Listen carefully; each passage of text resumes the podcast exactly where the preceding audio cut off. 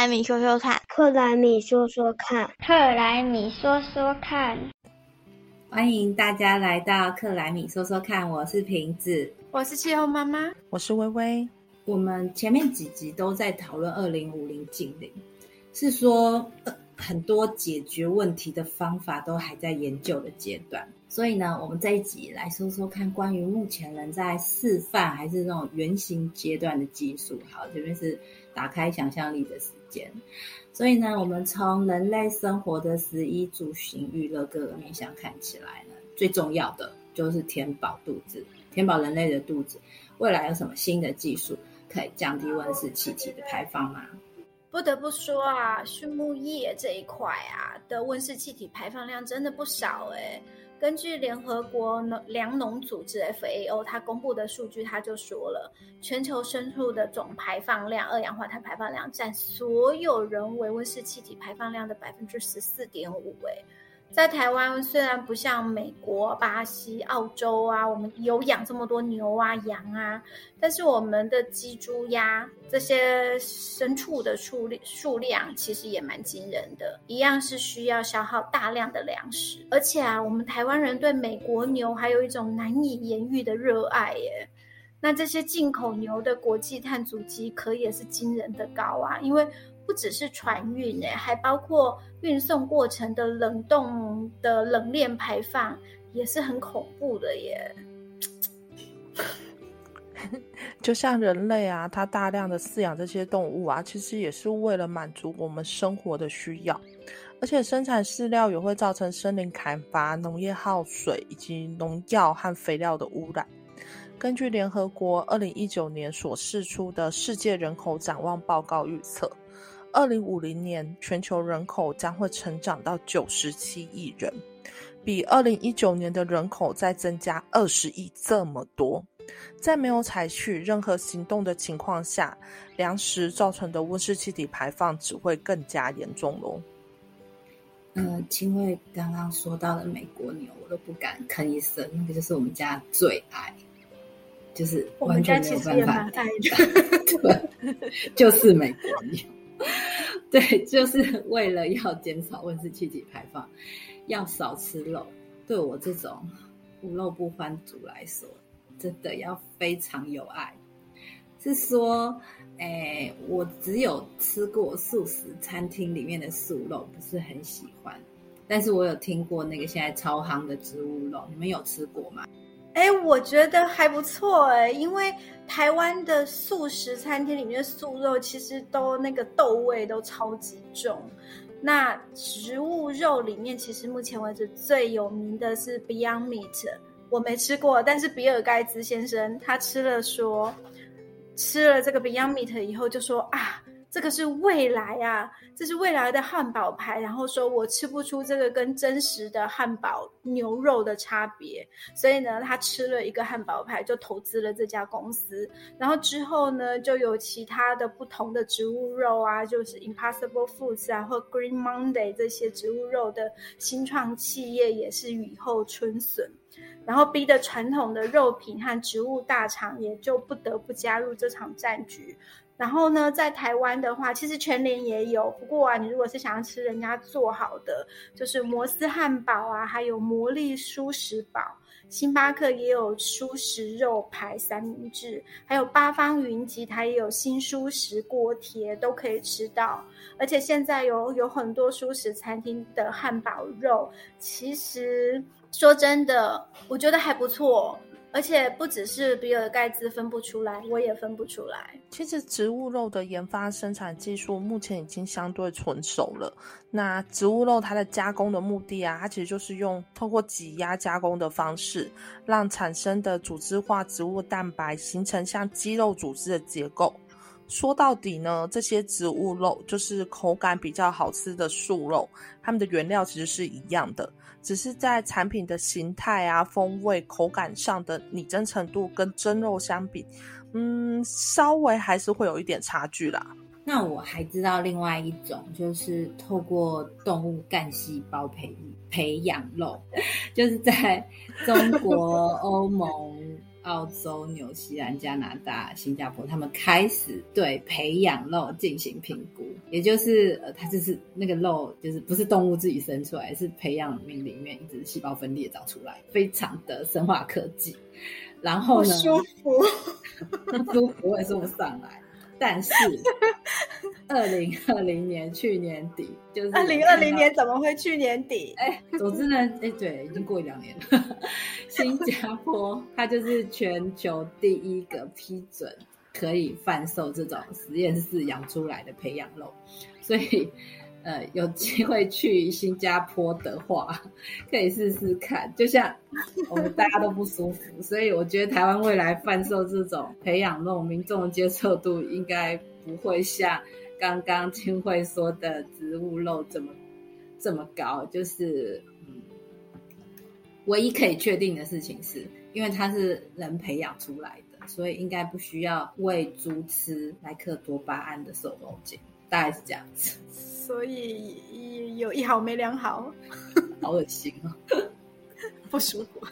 然后呃，我也有听说过有三 D 列印肉，因为三 D 列印其实就是所谓的呃基层制造，所以他们其实一层一层一层，然后把它呃列印出来一个实体的东西。那以色列就有一家新创公司，它就推出了整块植物性人造肉。它是用三 D 列印的技术，是模仿所谓的侧腹牛排是什么？乐眼牛排，就是很好吃的牛排吧？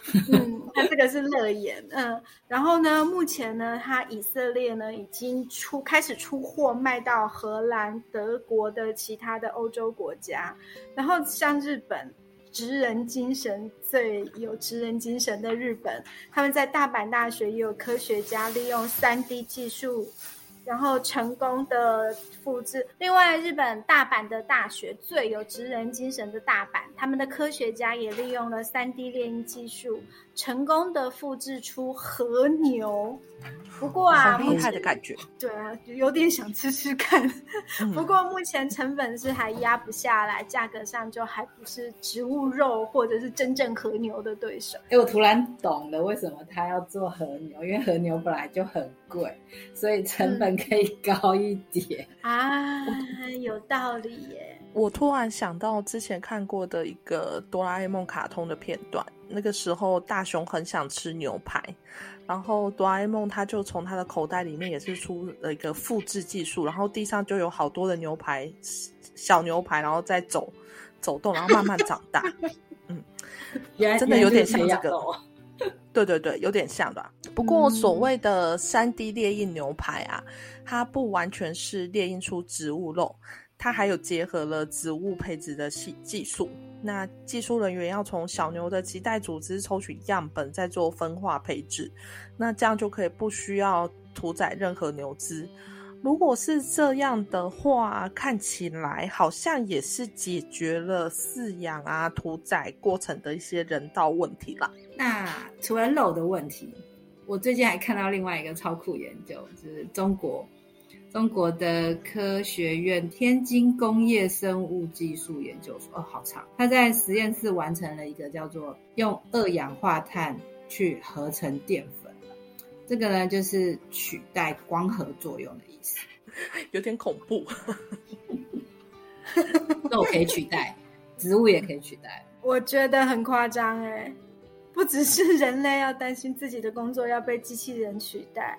动物肉被植物肉取代，我感情上没有这么大的冲击。但是现在连植物的饮食都要被取代了，那我就觉得有点太 over 了吧？那我我先帮大家科普一下，大家大家忘光了，就是我们知道二氧化碳对不对？就是 CO2，它是一个碳原子加上两个氧原子可以建构出一个二氧化碳的分子。那我们从化学结构来看呢，碳水化合物是什么？它就是最简单的，就是单糖那个葡萄糖。我我确定在国国中还是高中还有教过。有有有有有。对对，单糖，它的化学式曾经背过 C 六 H 十二 O 六，这是什么东西？这个是糖类嘛，也就是最简单的糖糖分子单糖里面是包含六个碳十二个氧，哎，错，六个碳，十二个氢，碳六个氧，哦，好难哦，我化学忘光了啊，就碳跟水啊，就是它们，所以它叫碳水化合物。对，所以呢，麦芽糖啊、蔗糖，它们就是两个单糖合在一起，对不对？然后呢，所以我们这些减肥族要减少摄取的低碳饮食，就是减少淀粉类的食物，因为淀粉就是葡萄糖的聚合物，也就是里面有非常非常多的碳在里面。淀粉啊，淀粉就减肥的大敌呀。我们小时候学的光合作用啊，其实就是绿色植物在光的照射下，然后将二氧化碳和水。转换成有机物，主要其实就是淀粉，同时释放出的氧气的生化过程。所以要用人造的淀粉，目的在哪里？让这样子我们氧气不就变少了吗？那这个目的是。那目的是为了要为那些没有办法种植植物的地方的淀粉需求吗？还是为了未来马斯克要移民外太空，因为那边只有阳光没有空气水，没有办法种植作物的超前部署吗？其实啊，这个研究结果宣称，在玉米等农作物中，将二氧化碳转变为淀粉，然后会涉及六十步代谢反应跟相关的生理调控。太阳能的利用效率其实不到两 percent。研究团队啊，还会透过催化利用氢气，将二氧化碳还原成甲醇，再将电能转化为甲醇中储存的化学能。这个过程的能源转换效率就超过了十 percent，远超过光合作用的能源利用效率喽。所所以植物就就被取代了，好惨，因为它效率它就被取代了，效率不好，它被取代没做好这样对，这个报道就很厉害，他就说 这样说吧，对他他工作工作效率太差的，对，我们要高效率的社会，不接受，他阿姨不接受。对他宣称说，十度电大概就可以合成一公斤的电，哎，这听起来就很酷。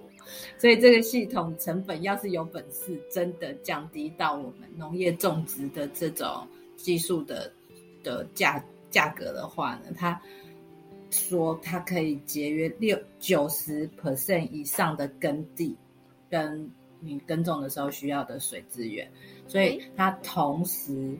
解决了粮食问题和大气中过量的二氧化碳问题，真的是完全超过我的想象力的极限。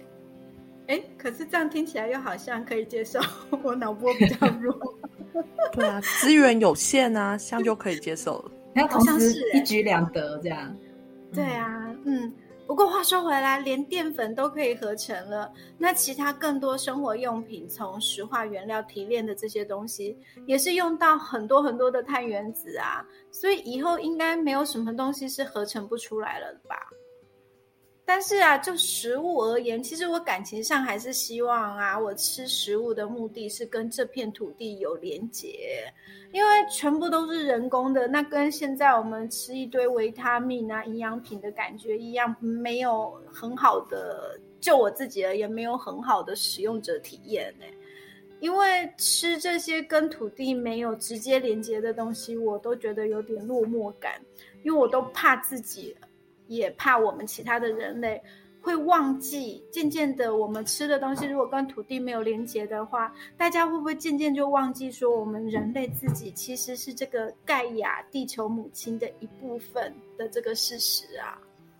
不过啊，其实我们可以换个角度来想想哦，嗯，化学小尖兵又来了，我们接下来要来讲化学式喽。来，就像我们现在来看，从烟囱排出的二氧化碳浓度呢，其实现在大概都在十五 percent 以下。如果我们能够将这些烟道排出的二氧化碳纯度提高到九十九 percent，那它就可以成为乙烯、丙烯这些石化上游的原料。加工后还可以制成各种的日常用品，比如说像我们的衣服用的人造纤维啊，还是化妆保养品等等。这样是不是就可以把减碳化作新的商机了呢？哇，微微说的就是超级夯的那个碳捕捉再利用技术，还还嫌人家二氧化碳浓度不够高的意思。对，但是后来那精纯，精精炼以后才能够再利用啊，这我觉得对非常呀好。所以我们今天太烧脑，有一些奇怪的东西要吃进去的感觉。我们我们下次再聊那个微微说的这个这个新的题目，听起来不用吃可以用。那我们今天就到这喽，拜拜，下周拜拜见。拜拜拜拜拜拜。拜拜，下次要再一起听哦。